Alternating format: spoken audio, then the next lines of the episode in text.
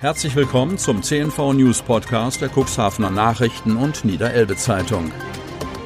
In einer täglichen Zusammenfassung erhalten Sie von Montag bis Samstag die wichtigsten Nachrichten in einem kompakten Format von sechs bis acht Minuten Länge. Am Mikrofon Dieter Bügel. Freitag, 13. November 2020. 40 bestätigte Neuinfektionen im Kreis Cuxhaven am Donnerstag. Kreis Cuxhaven. Die Zahl der täglich von den Laboren an das Gesundheitsamt des Landkreises Cuxhaven gemeldeten Neuinfektionen mit dem Coronavirus bleibt unverändert hoch. 40 bestätigte Fälle gab es am Donnerstag. 286 Menschen sind akut infiziert. Zwei von zwölf Personen konnten das Krankenhaus verlassen, eine von drei die Intensivstation. Erneut wurden in der Stadt Cuxhaven mit 13 Fällen die meisten Neuinfektionen gezählt. In elf der insgesamt 40 neuen Fälle konnte der Wohnort noch nicht ermittelt werden. Die Gesamtzahl der bestätigten Infektionen ist auf 985 gestiegen. Die Infektionsquote als Wert für die Neuinfektion pro 100.000 Einwohner über sieben Tage ist dennoch leicht auf 89,88 zurückgegangen.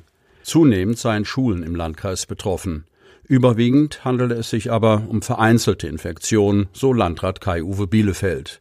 Da alle Schüler auch im Unterricht eine Mund-Nasen-Bedeckung tragen, sei es nicht erforderlich, ganze Klassenverbände in Quarantäne zu schicken, so Bielefeld. Adventsmärkte in Cuxhaven sind abgesagt. Nun ist es traurige Gewissheit für Schausteller und Weihnachtsfans. Die Weihnachtsmärkte im Cuxland finden definitiv nicht statt. Das teilte der Landkreis am Donnerstag mit. Landrat Kai-Uwe Bielefeld habe sich mit den Bürgermeistern der kreisangehörigen Kommunen darüber abgestimmt, dass die üblichen Weihnachtsmärkte in der Vorweihnachtszeit in Anbetracht des aktuellen Infektionsgeschehens ausfallen müssen. Zwar ist es durchaus möglich, einzelne Buden in den Ortschaften aufzustellen, um ein wenig zur weihnachtlichen Stimmung beizutragen, führt Bielefeld aus. Einen Weihnachtsmarkt, wie wir ihn kennen, halten wir derzeit aber nicht für durchführbar. Über das Aufstellen einzelner Stände würden die Bürgermeister jeweils vor Ort entscheiden. Auch dies wird unter Berücksichtigung der Abstandsgebote sorgfältig abgewogen, macht Bielefeld deutlich. Reederei Kassen-Eils bietet Schnelltests an. Cuxhaven Helgoland. Helgoland-Passagiere können sich ab Montag im Cuxhavener Fährhafen auf das Coronavirus testen lassen. Die Reederei Kassen-Eils richtet ein Testzentrum ein. Hintergrund für die ungewöhnliche Maßnahme ist eine Verordnung der Gemeinde Helgoland, denn alle Passagiere, die nach Helgoland reisen, müssen einen Schnelltest vorlegen, teilt die Reederei mit. Bis Ende November sind zwar zunächst touristische Reisen zur Insel untersagt, aber die Verordnung gilt auch für Insulaner, Handwerker, den Tierarzt, schlicht für jede Person, die auf die Insel reisen möchte. Ab Montag, 16. November, sind die medizinische Betreuung für die Helgoland-Reisenden am Fährhafen 4 eingerichtet, erklärt Kassen-Eils. Das Fachpersonal eines medizinischen Partners führe vor Ort die Antigen-Schnelltests durch. Bereits nach 15 Minuten gebe es ein Ergebnis. Helgoland-Passagiere brauchen ein negatives Testergebnis, um das Schiff betreten zu können. Die Reisenden müssen für die Schnelltests 12,50 Euro pro Person bezahlen. Tests sind nur in Verbindung mit einem gültigen Ticket der Schifffahrtsgesellschaft möglich. Laut Kassen-Eils Geschäftsführer Peter Esmann sei das Angebot an die Fahrgäste mit dem wirklich attraktiven Preis nur mit der Unterstützung der Gemeinde Helgoland möglich. Der Fahrplan zur Insel ist Corona-bedingt bis Montag, 30. November auf Fahrten montags, mittwochs und freitags jeweils um 10.30 Uhr und ab Cuxhaven und um 16 Uhr ab Helgoland beschränkt. Das Testzentrum werde laut Reederei passend zu den Abfahrtzeiten von 8.30 Uhr bis 10 Uhr geöffnet sein. Leitdamm erhält ein Korsett aus Sand. Cuxhaven. Am Kopf des Leitdamms vor Cuxhaven ist im Laufe der vergangenen fünf Jahre ein riesiges Loch von mehr als zehn Meter Tiefe entstanden. Zu sehen ist diese Auskolkung auch bei Niedrigwasser kaum, und doch sieht das Wasserstraßen- und Schifffahrtsamt dort inzwischen Handlungsbedarf, um das Bauwerk zu stabilisieren. Mit einer Aufspülung von 475.000 Kubikmetern Sand soll verhindert werden, dass der Steinwall an dieser Stelle weiter unterspült wird und in die Elbe kippt.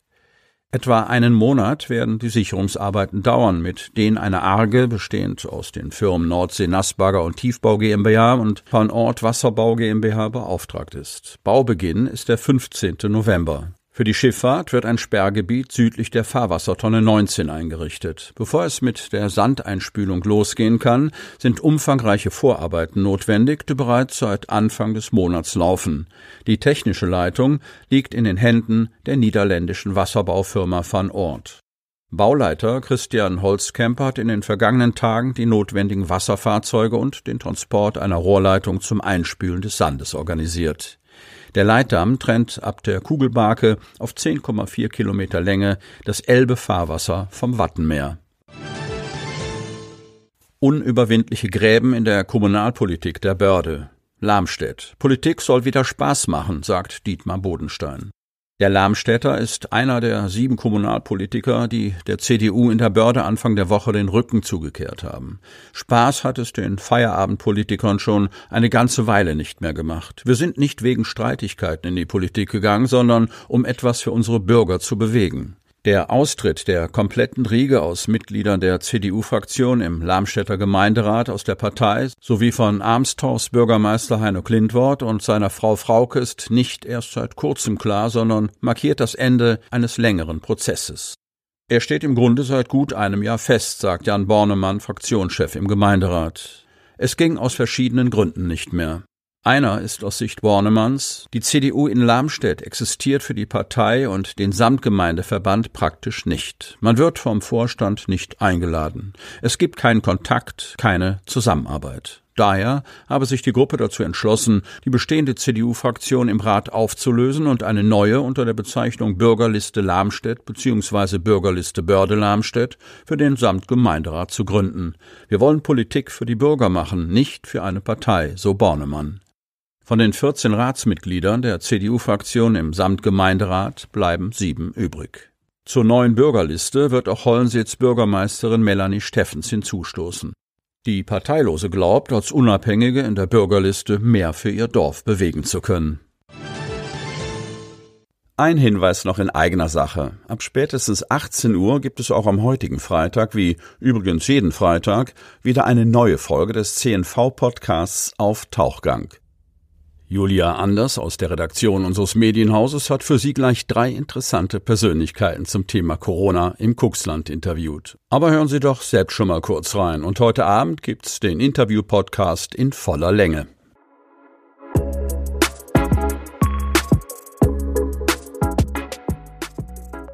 Also zum Beispiel habe ich das jetzt wirklich ein paar Mal gemacht, wenn ich draußen spazieren gehe oder so, dass ich einfach die Menschen anlächle, hinter der Maske sozusagen, weil man das auch an den Augen sehen kann. Ähm, man begegnet oft Menschen, die einfach weggucken sofort und so bei sich sind, dass man in Kontakt tritt, auch schon über solche Kleinigkeiten. Also ich sage das jetzt so ein bisschen emotional, weil ich das auch ernst meine. Ähm, und äh, diesen Kontakt, wie Frau Hanel auch sagt, wirklich wieder mehr zu gestalten, auch mal die Großeltern vielleicht zu fragen, wie haben sie frühere Krisen und frühere Zeiten, die ehrlich gesagt ja noch ganz anders waren, überstanden. Und da geht es wieder darum, mit welchen, äh, welchen Möglichkeiten, inneren Möglichkeiten, äh, Gedankengängen, ähm, Wertesystemen sind die älteren Menschen umgegangen? Was bringen die kleinen Kinder mit rein, die jetzt einfach damit aufwachsen, mit einer Maske irgendwo reinzukommen und äh, das schon ein bisschen wie ein Kleidungsstück integriert zu haben, sozusagen. Darf ich das jetzt ausziehen, so wie meine Schuhe? Also da gibt es viele, viele Möglichkeiten tatsächlich über den Kontakt, über die Kommunikation.